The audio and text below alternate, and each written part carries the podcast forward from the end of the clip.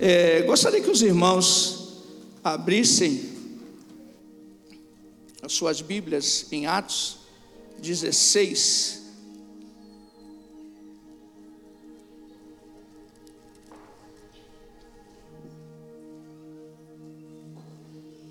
Versículo 25.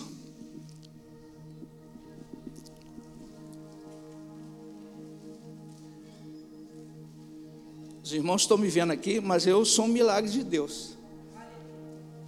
A minha vida é um milagre. Eu sou, eu sou, eu posso dizer que eu sou um milagre ambulante. Que Deus tem feito a nossa vida, nos guardado.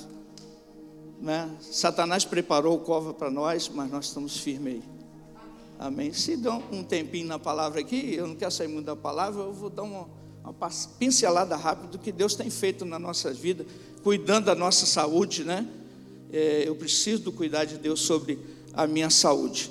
Capítulo 16, versículo 25 diz: E perto da meia-noite, Paulo e Silas oravam e cantavam hinos a Deus, e outros presos os escutavam. E de repente sobreveio um tão grande terremoto que os alicerces do cárcere se moveram, e logo se abriram todas as portas, e foram soltas as prisões de todos. Somente até esse versículo. Eu, nesse capítulo 16, é, eu acho esse capítulo 16 muito tremendo, pelo que está inserido aqui nesse capítulo.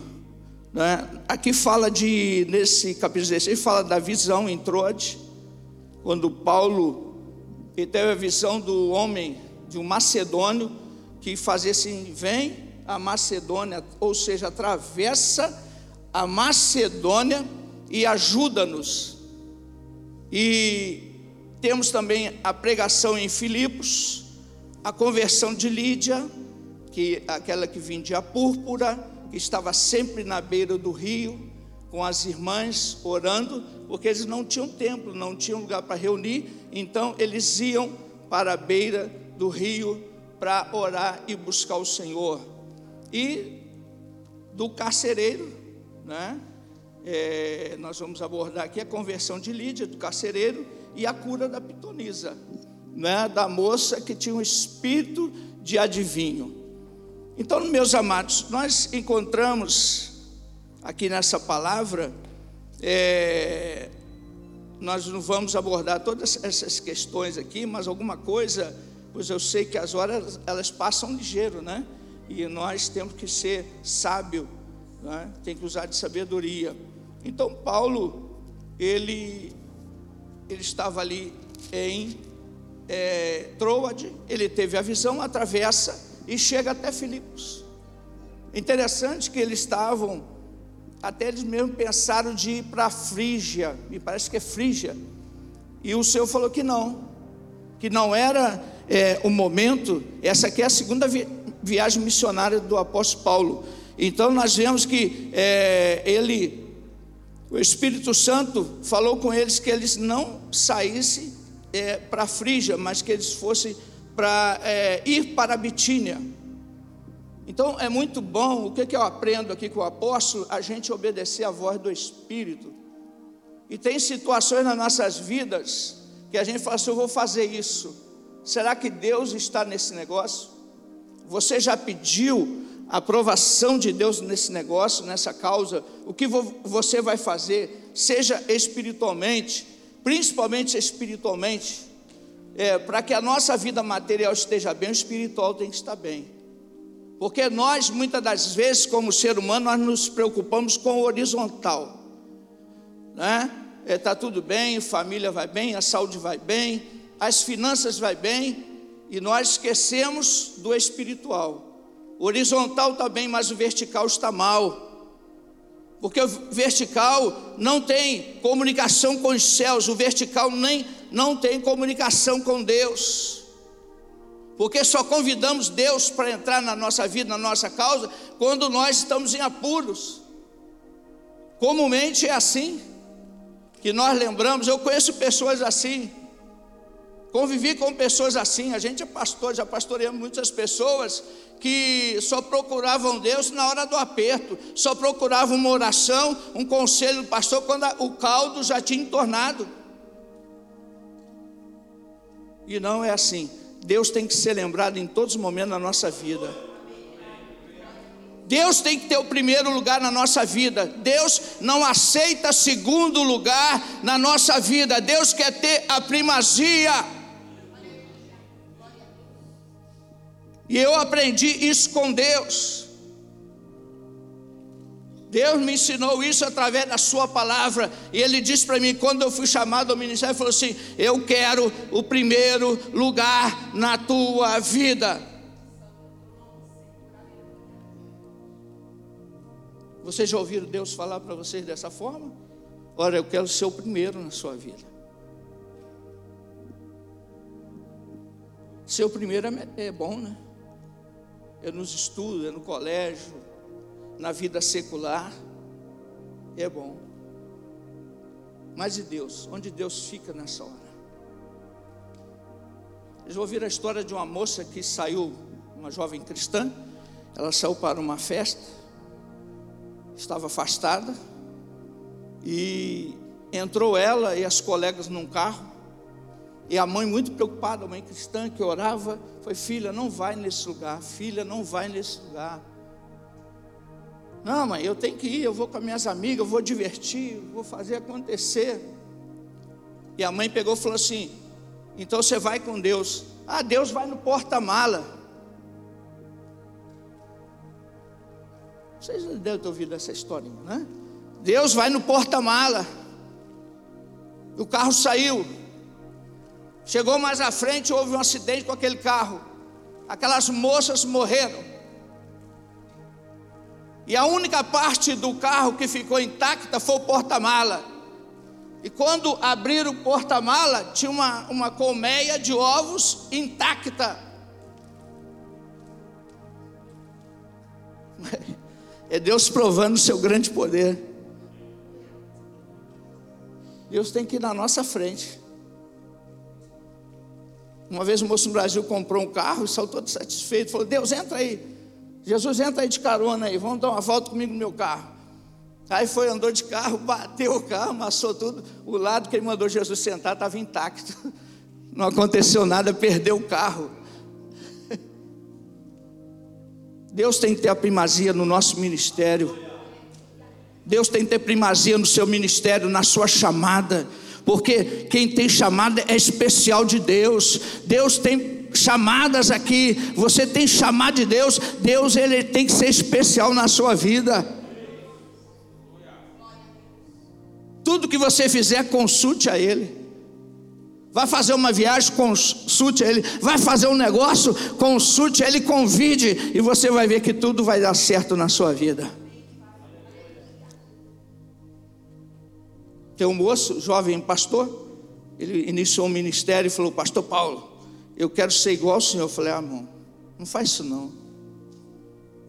Não seja igual eu, não. Quanto segredo aí, pastor? Eu falei: Não, o seu segredo é com aquele lá de cima. Eu já tenho o meu segredo com ele, eu não posso passar e nem revelar para você.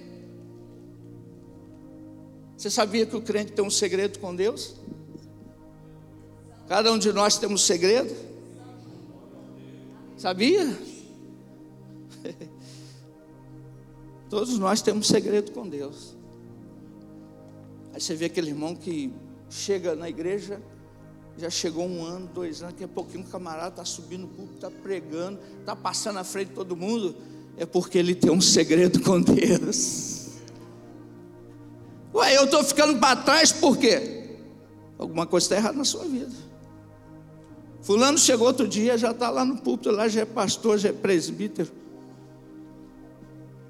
E nós vemos aqui, Paulo foi parar na prisão por causa do nome, qual o nome? Jesus Cristo. Por pregar o Evangelho. Eu, quando leio sobre Paulo, eu fico assim, eu fico fico babando, fico. puxa vida, né? Se eu pudesse ser igual a ele, mas é que Deus chamou cada um do seu cada um. né? Eu sempre falo que se Paulo tivesse nos nossos dias, muitas igrejas ele não entrava. Eu vou beber uma água aqui porque eu estou acostumando, já estou um mês aqui, o clima está. Minha garganta inflamou, perdi a voz uns dias, tinha que tomar remédio, né? E eu cantei hoje aqui pela graça, misericórdia, né? Então a água ajuda a gente, né? Ela ajuda a gente.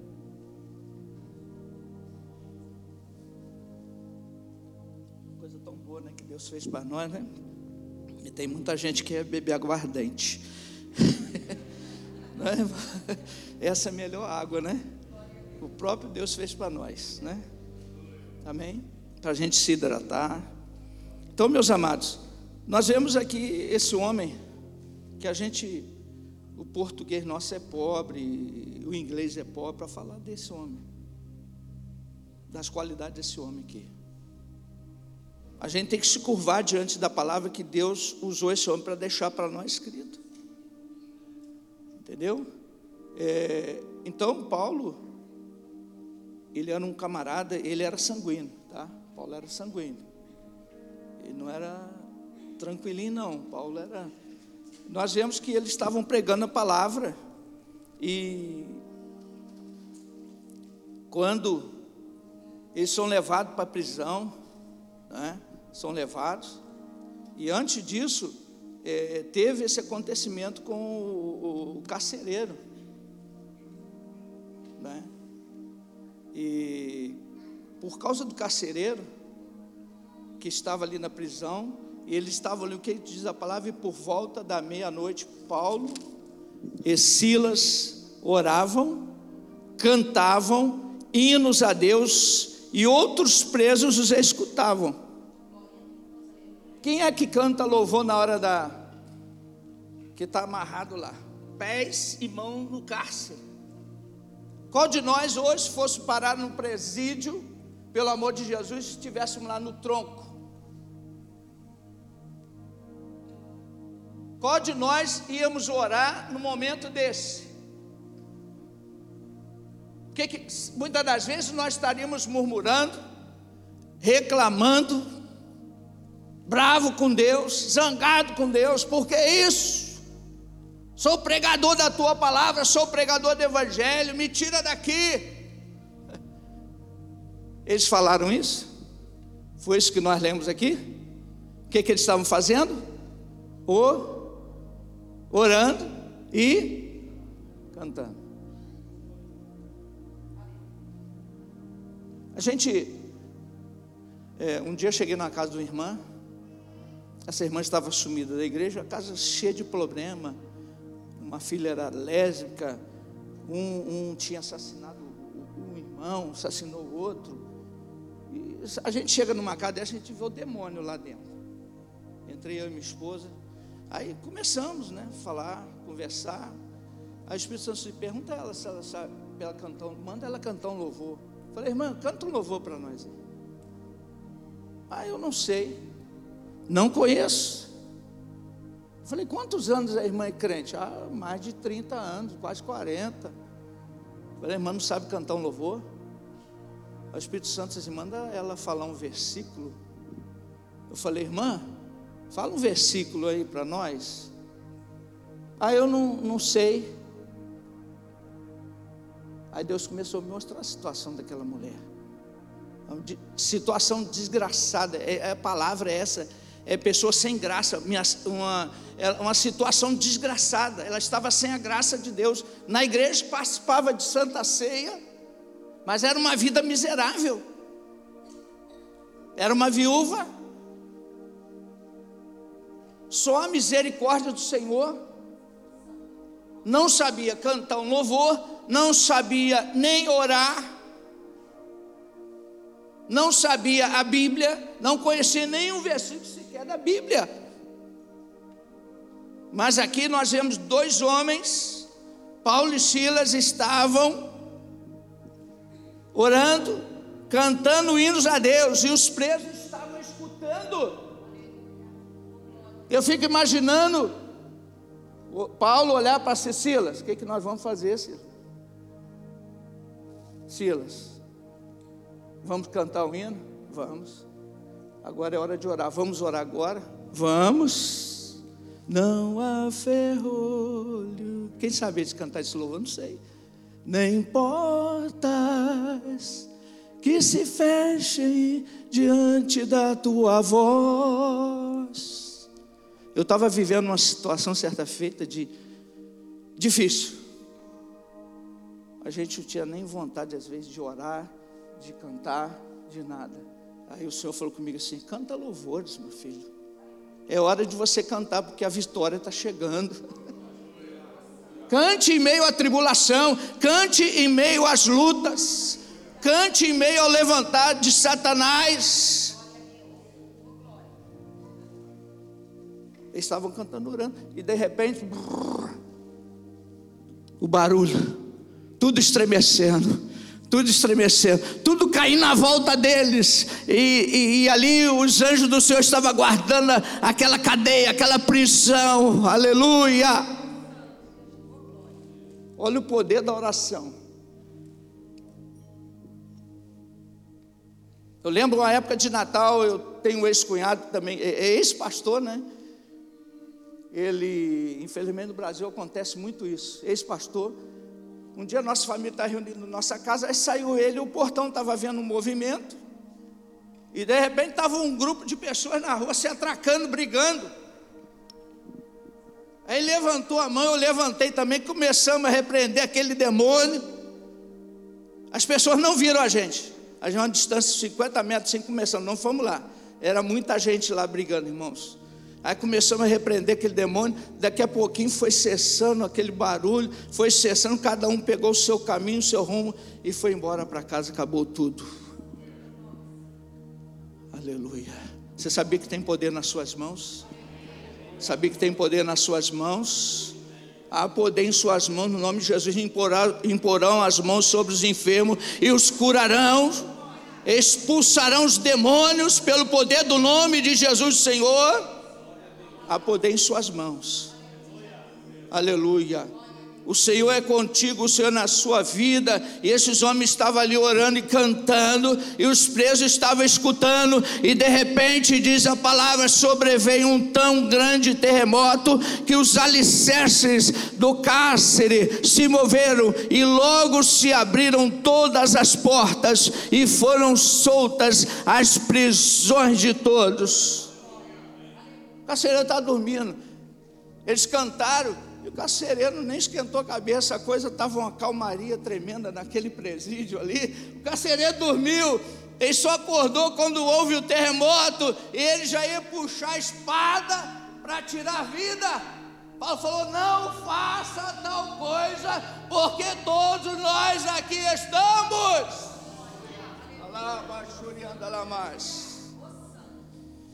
Aleluia.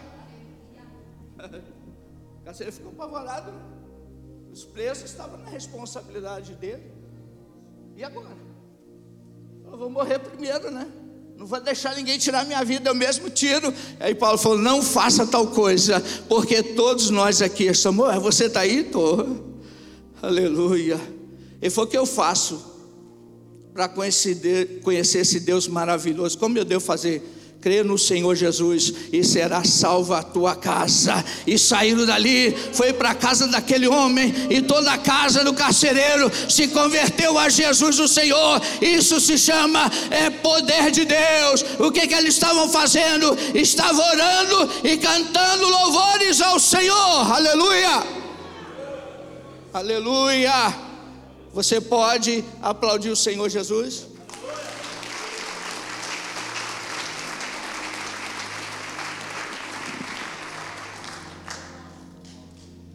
Eu pastoreei uma, uma igreja numa cidade perto da nossa, 110 quilômetros.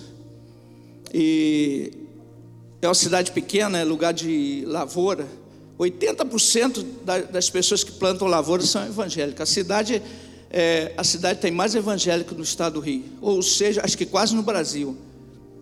E eu pastoreei lá. E tinha um casal, jovem casal, Eles tinham chegado de pouco, nós o recebemos.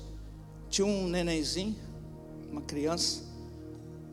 E ali eles começaram a reunir conosco, o tempo foi passando. E um determinado dia eu levantei de manhã, o Espírito Santo falou assim: Olha, é, jejua e vá na casa do, do fulano. Falei, meu Deus.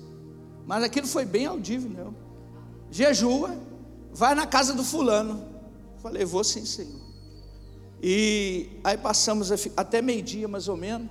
Jejuamos, chamei minha esposa, falei, vamos lá na casa de fulano, Deus mandou a gente ir lá agora. Aí quando chegamos na casa do casal, quando eu cheguei no portão assim, na entrada, as malas estavam na sala. A mulher estava na cozinha com o neném no colo, engambelando a criança, chorando. O marido no quarto chorando e a mulher chorando com a criança. Aí já fomos entrando, falei, o que, que houve aí, gente? O que está acontecendo? O que, que são essas malas aqui? Ah, não, meu marido vai embora. O quê? Marido vai embora? Deus mandou ele sair de casa? Deus mandou você sair de casa? E começamos, né? Conversamos, conversamos, conversamos. E quando a gente ficou as duas horas ali, irmão, a batalha foi grande. Nós chegamos, já vimos demônios se andando naquela casa. Começamos a repreender pelo poder do nome de Jesus. Eu e minha esposa, no final de duas horas, saímos daquela casa, deixamos dois abraçados, pedindo perdão e fomos embora. Agora é com vocês aí. O que Deus mandou a gente fazer, nós fizemos. Então, é melhor obedecer a Deus ou não? Quando Deus manda você fazer algo, faça. Mas quando você faz as coisas fora da direção, tudo vai dar errado. Tudo vai dar errado. E aí, nós vemos que o carcereiro agora aceita Cristo Jesus. É? E aquele grande milagre que aconteceu naquela prisão. Você já parou para imaginar? Eu já parei, eu já me vi lá dentro da prisão, vendo aqueles homens tudo aceitando Jesus, os presos aceitando Jesus, todo mundo ali no seu lugar, ninguém fugiu. É? Olha só a obra que Deus faz. A obra que Deus faz. O ministério que está sobre minha responsabilidade hoje, é, nós vivemos uma época de que Deus começou a trazer. Na primeira igreja que eu dirigi, foi a mesma coisa. Na segunda, eu vou falar da segunda. Deus começou a trazer pessoas drogadas. Eu não tinha experiência para trabalhar com drogados viciados. Você sabe que o Rio de Janeiro é infestado disso. Traficante. Chegaram até um dia a falar que que iam me entregar para a polícia, o pastor da igreja, porque tinha traficante ali que estava traficando e dando dinheiro para o pastor. Mas não era nada disso. E só que na igreja nós tínhamos alguns irmãos que eram policiais e chegaram e falou, pastor, chegou uma denúncia lá no, no batalhão lá, falou que tem traficante aqui na igreja, que o senhor vai construir uma igreja e está chegando malas de dinheiro. Eu falei, oh, que se, se isso acontecesse. Aí falou, pastor, isso é sigilo. Isso aí foi o, o a, os caras lá que P2, P1, sei lá, que investigaram isso. E como eles me conhecem, esse irmão é subtenente, falou: Olha, avisa o seu pastor lá, que tem gente está de olho dele lá. Mas isso aí ficou por aí mesmo, não aconteceu nada, porque Deus está com a igreja dele. Né? Então chegou muita gente, ex-traficante, pessoas que tentaram suicídio. Teve um irmão lá, hoje ele é presbítero da igreja. Era uma coisa terrível, ele tentou suicídio três vezes. O diabo mandava ele se suicidar. Ele chegou a estar enforcado.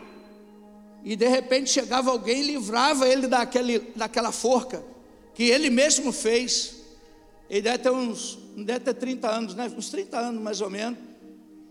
O cara chegou na igreja sem nada, um grande pedreiro. Ele trabalha, é ligeiro, é rápido, tem que ver o camarada. Se conseguisse um serviço aqui para os Estados Unidos, era uma pessoa que a gente trazia para cá, porque ele ia se dar bem. Trabalha bem, é caprichoso. Ele pega, hoje ele tem uma equipe de trabalho com ele, tem várias pessoas, e hoje ele nem está trabalhando, ele está só coordenando os seus empregados, que ele não tem tempo para trabalhar. E ele, Deus deu a ele um casamento, dois filhos, dois carros, deu casa, e deu uma segunda casa agora. Olha só como que Deus faz. Um cara que é traficante. E a gente brincava na igreja com os irmãos policiais, né? Falei assim: é, vocês deram trabalho para fulano cicano, porque os, os policiais corriam atrás desses homens para prender. Aí você vê o que, que Deus faz: juntou traficante, bandido, é, drogado e colocou junto com os policiais dentro da igreja. E não precisa ninguém correr. Não precisou ninguém correr. E estão lá servindo ao Senhor. Né? Tem diáconos no meio deles. Aí estava crescendo muito. Aí o presbítero Irã estava é, lá na direção desse grupo. Eu falei, presbítero Irã, nós vamos ter que arrumar um negócio aí da ocupação a esses homens. Esses homens podem ficar aqui sem fazer nada na igreja, não. Aí nós fomos na casa de música, compramos tantã, compramos pandeiro, compramos chocalho, é, vários instrumentos de percussão e botamos na mão dele. Aí o presbítero começou a treinar ele. Sabe que se formou lá? Não vão se escandalizar, um grupo de pagode. Irmãos, que benção foi esse grupo. Nós chegamos a juntar 50 homens lá, jovens, no meio deles é, e são convidados a cantar fora, sair para cantar, são convidados, as pessoas ficam é, assim, como que pasmado com o milagre que Deus fez na vida desses homens, homens que eram temidos no bairro, as pessoas tinham medo, hoje não. É o poder transformador da palavra poder transformador dessa palavra. Teve um que chegou um dia na igreja, o colega, esse que hoje é presbítero, levou esse colega dele. Era um camarada que as pessoas no bairro tinham medo dele. Ninguém falava com ele, as pessoas corriam dele. Chegou na igreja, eu, Deus me deu uma palavra tão dura. E esse irmão chegou para mim depois, né? Poxa, pastor, é, eu acho que fulano vai correr da igreja, vai voltar mais não. Falei, não, ele vai sim. No, no outro culto o rapaz voltou.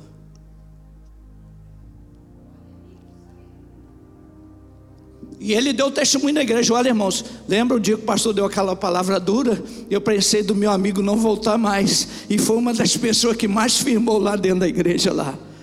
Aleluia. Aleluia. A palavra, quando é dura, ela traz vida, ela conserta, traz vida. Às vezes fere, mas vem o Espírito Santo e passa o bálsamo. Quando seu pastor fala mais duro na igreja, aceita, porque o bálsamo do Espírito Santo vai ser derramado sobre a sua vida. Nós estamos vivendo um dia, eu falo a nível de Brasil, que a gente, é, as pessoas lá estão querendo é, água com açúcar. Não é? Mas às vezes você tem que dar um giló, um mocotó. Você tem que trazer. Deus manda, você tem que falar. E é essa que cura, é essa que sara. O remédio bom é aquele que é amargo.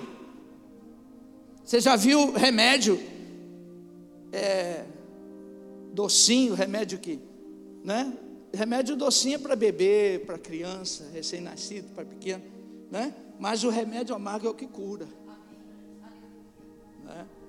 Então, é, Jesus, ele muitas das vezes chegou assim para alguma pessoa: raça de víboras, quem vos induziu a fugir da areia vindoura? Aqueles homens podiam partir para cima de Jesus, quebrei no pau ali, mas ele falou: não teve medo, não, raça de víboras. E quando ele falava com os escribas, os fariseus, os saduceus, os doutores da lei, Jesus não teve peninha desses homens, não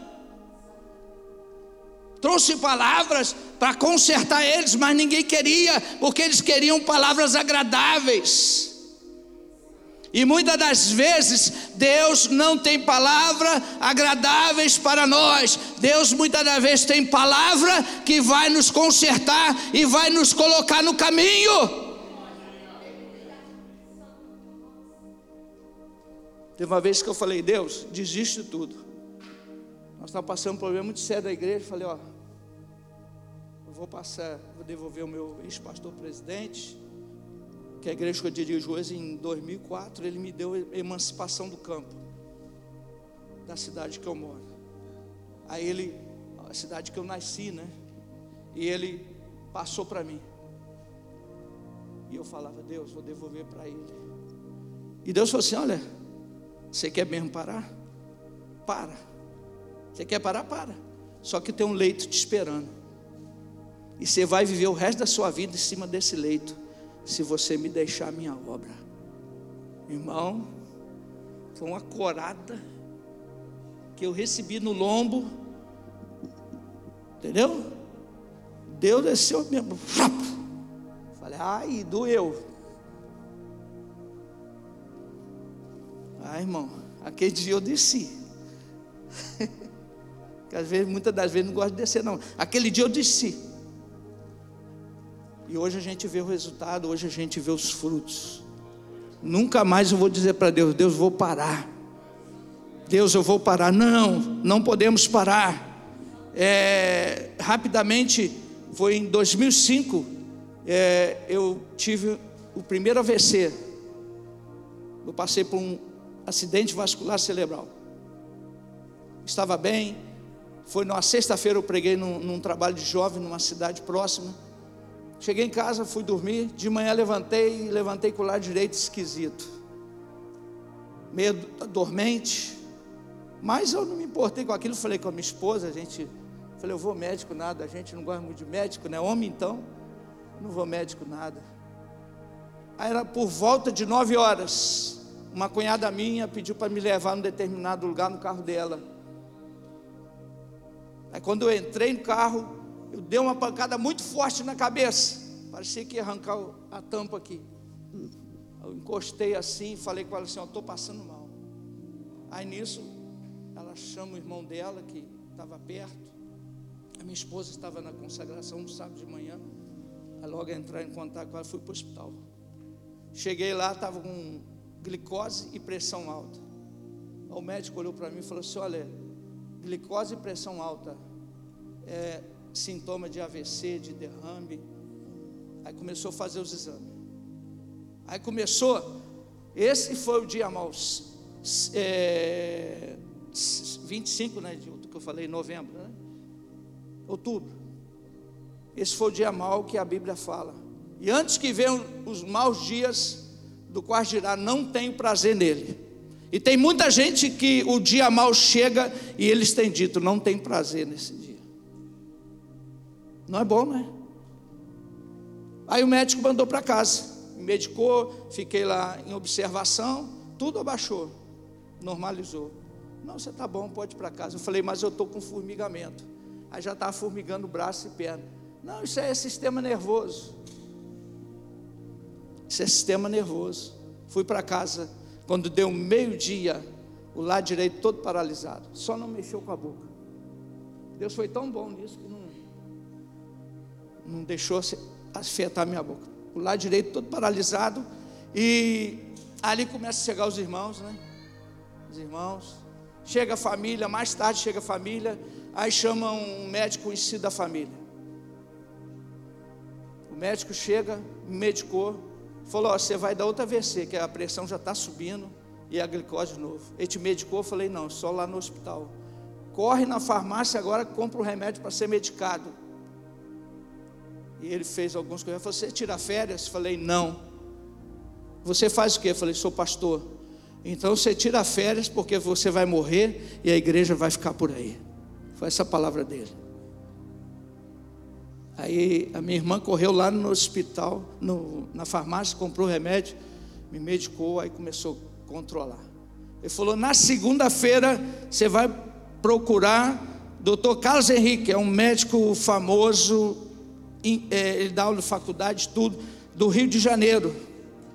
E você vai levar esse, esse caminhamento aqui, vai dizer que sou eu, pedir para ele atender. Ele não tem vaga, já disse assim. Ele atende particular, no hospital, ele atendia pelo SUS, mas uma vez por semana.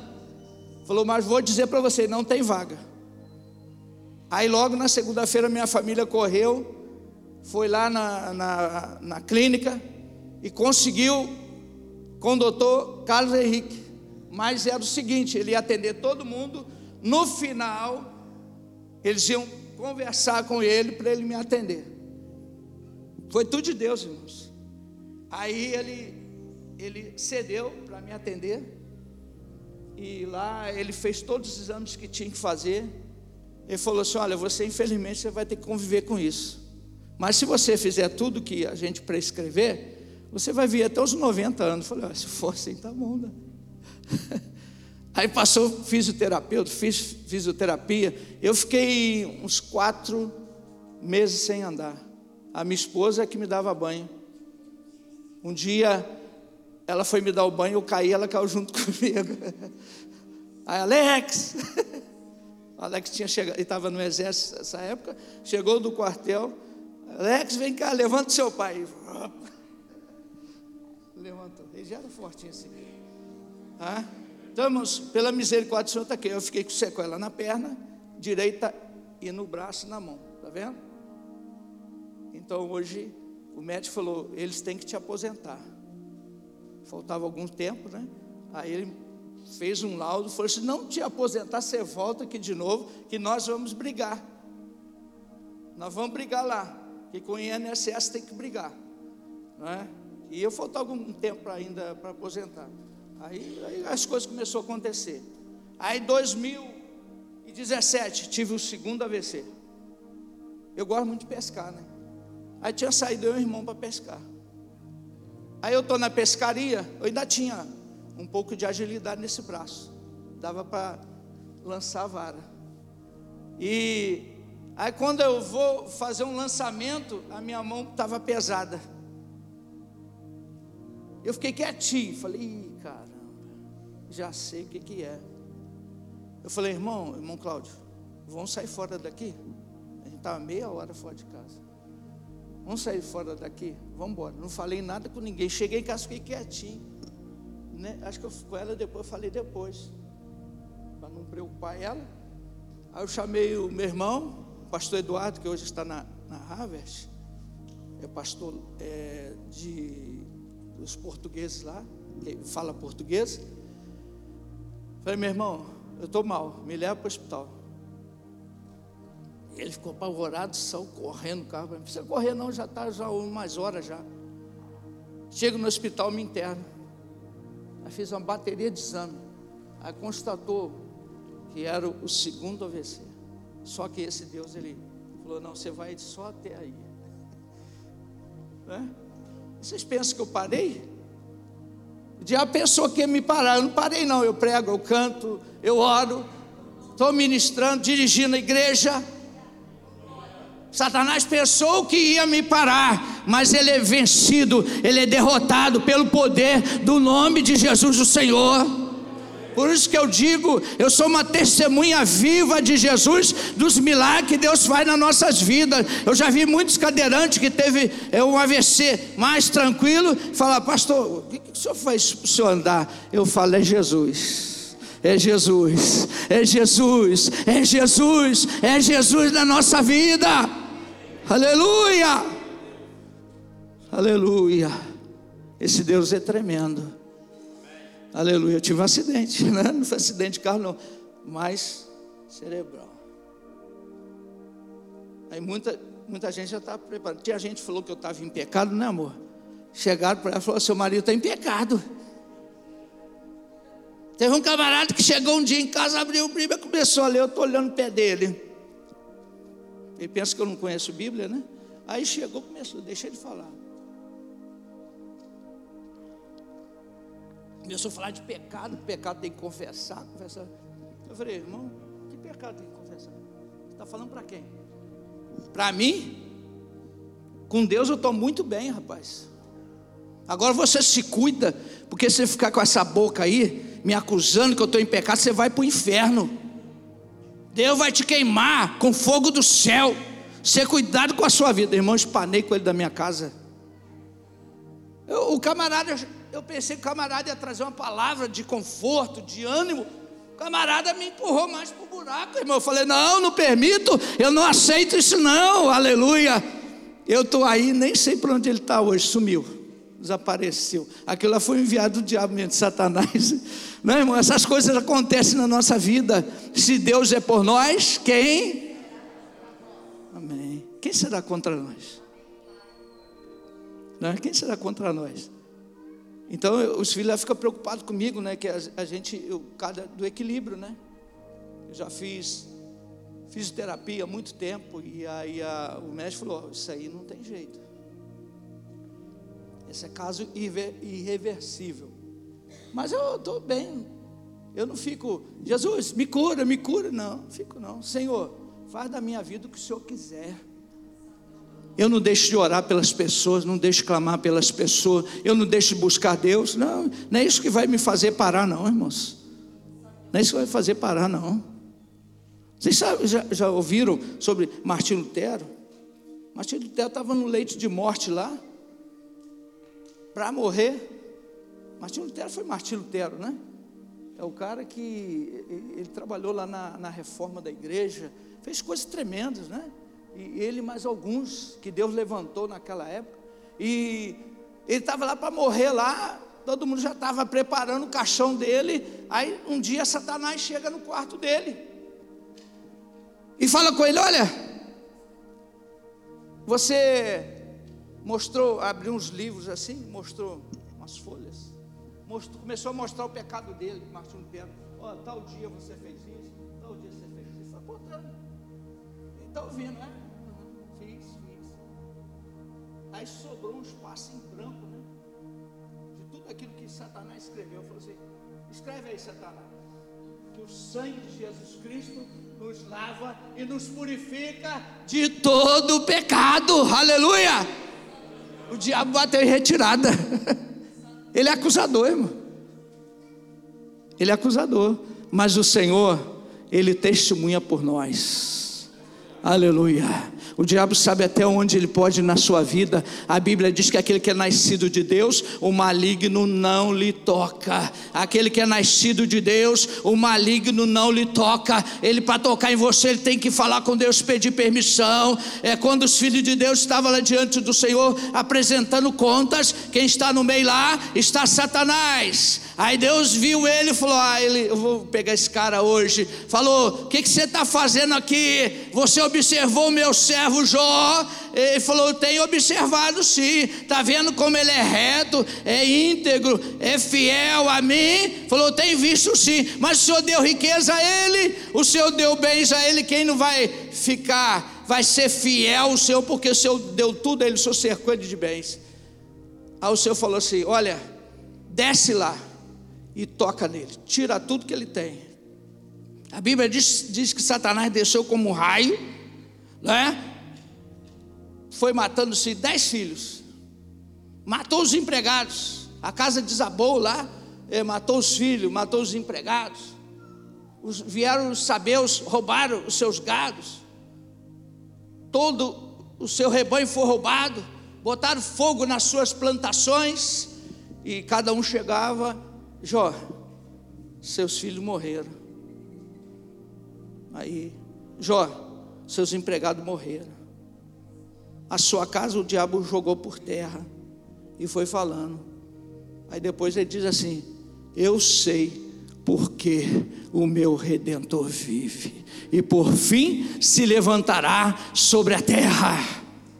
O cara ainda tem coragem para dizer isso. Eu sei que o meu redentor vive. Satanás fez uma ruaça na vida de Jó. Ele sai dali, vai lá de novo lá, né?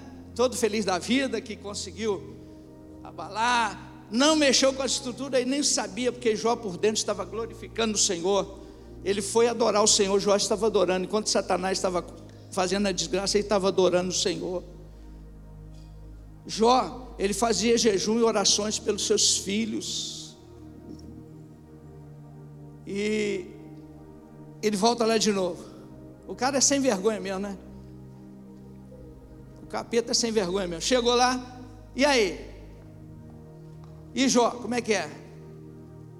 É.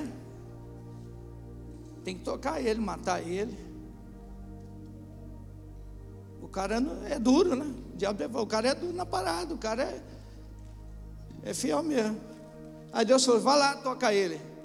Só na alma dele, não, a alma dele é minha. Pode tocar no corpo dele, vai lá. Toca lá no corpo dele. O diabo desceu como mais. Feriu a Jó do alto da cabeça dos pés, da a planta dos pés, de tumores malignos.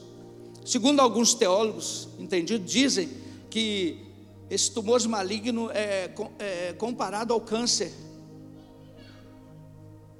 É mais ou menos câncer Jó, ele estava sentado aqui, a 20 metros de distância, sentia o mau cheiro saindo do seu carne, a sua carne apodrecendo. Ele pegou o caco de telhas e raspava e adorava ao Senhor, raspando aquela podridão da sua pele, do seu corpo, e ele estava, glória a Deus, aleluia, Senhor, eu te louvo, porque tu és grande, tu me deu tudo, tirou, e agora o Senhor pode me dar de novo aleluia. E Jó estava ali.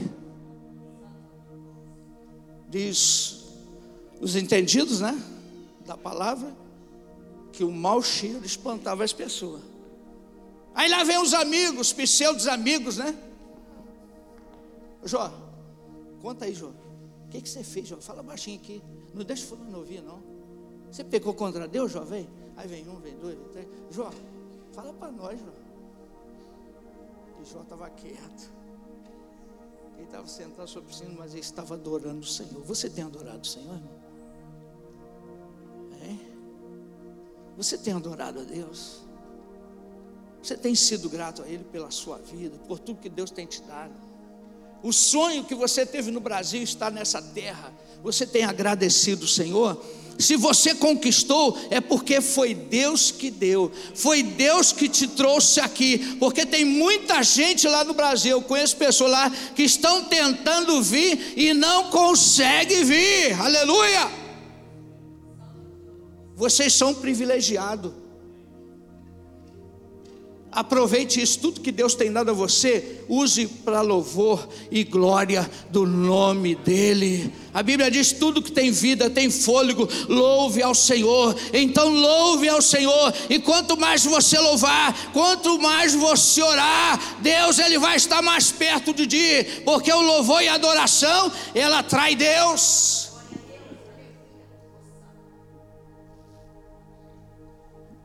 Deus não é Deus não resiste uma oração. Às vezes tem alguém lá num canto qualquer, ele está orando, você não está vendo, mas Deus está próximo dele, ouvindo ele. Aleluia. E quantas das vezes eu estava no quarto, sozinho, em cima do leito, enfermo, eu estava ali orando, falando com o Senhor. Deus me deu muitas mensagens em cima da cama. A minha esposa chegava, eu estava chorando. O que você está sentindo? Está sentindo mal? Eu ficava preocupado. Falei, não, Deus está me visitando agora aqui.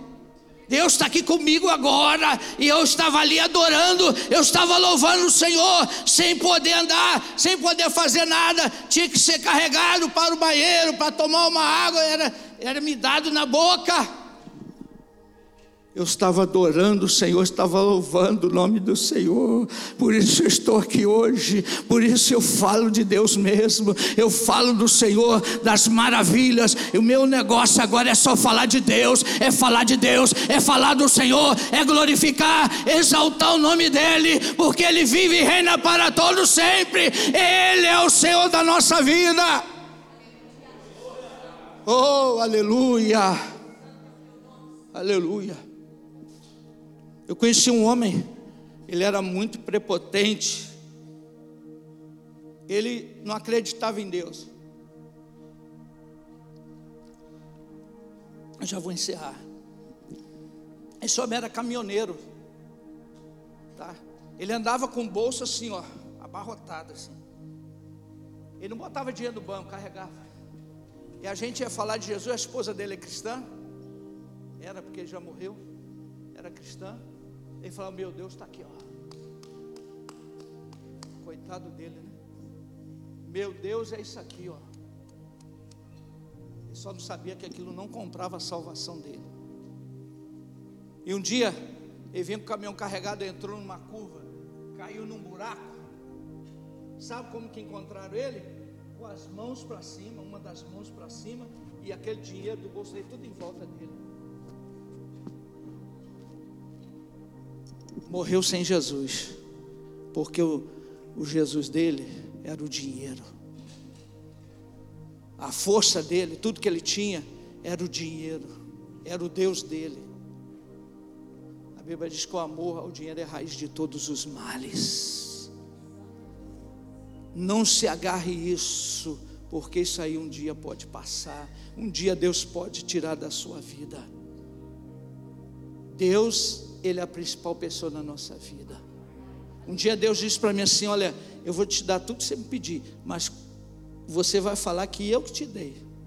Ai de você disser que é você, que você conseguiu pela sua capacidade, a sua intelectualidade, porque tem gente hoje assim, ele, ele conseguiu porque ele é capaz, mas quem nos capacita é o Senhor, quem nos dá inteligência, sabedoria, conhecimento é o Senhor, é o Senhor, é o Senhor em nossas vidas, é o Senhor na sua vida, Ele que nos dá tudo isso.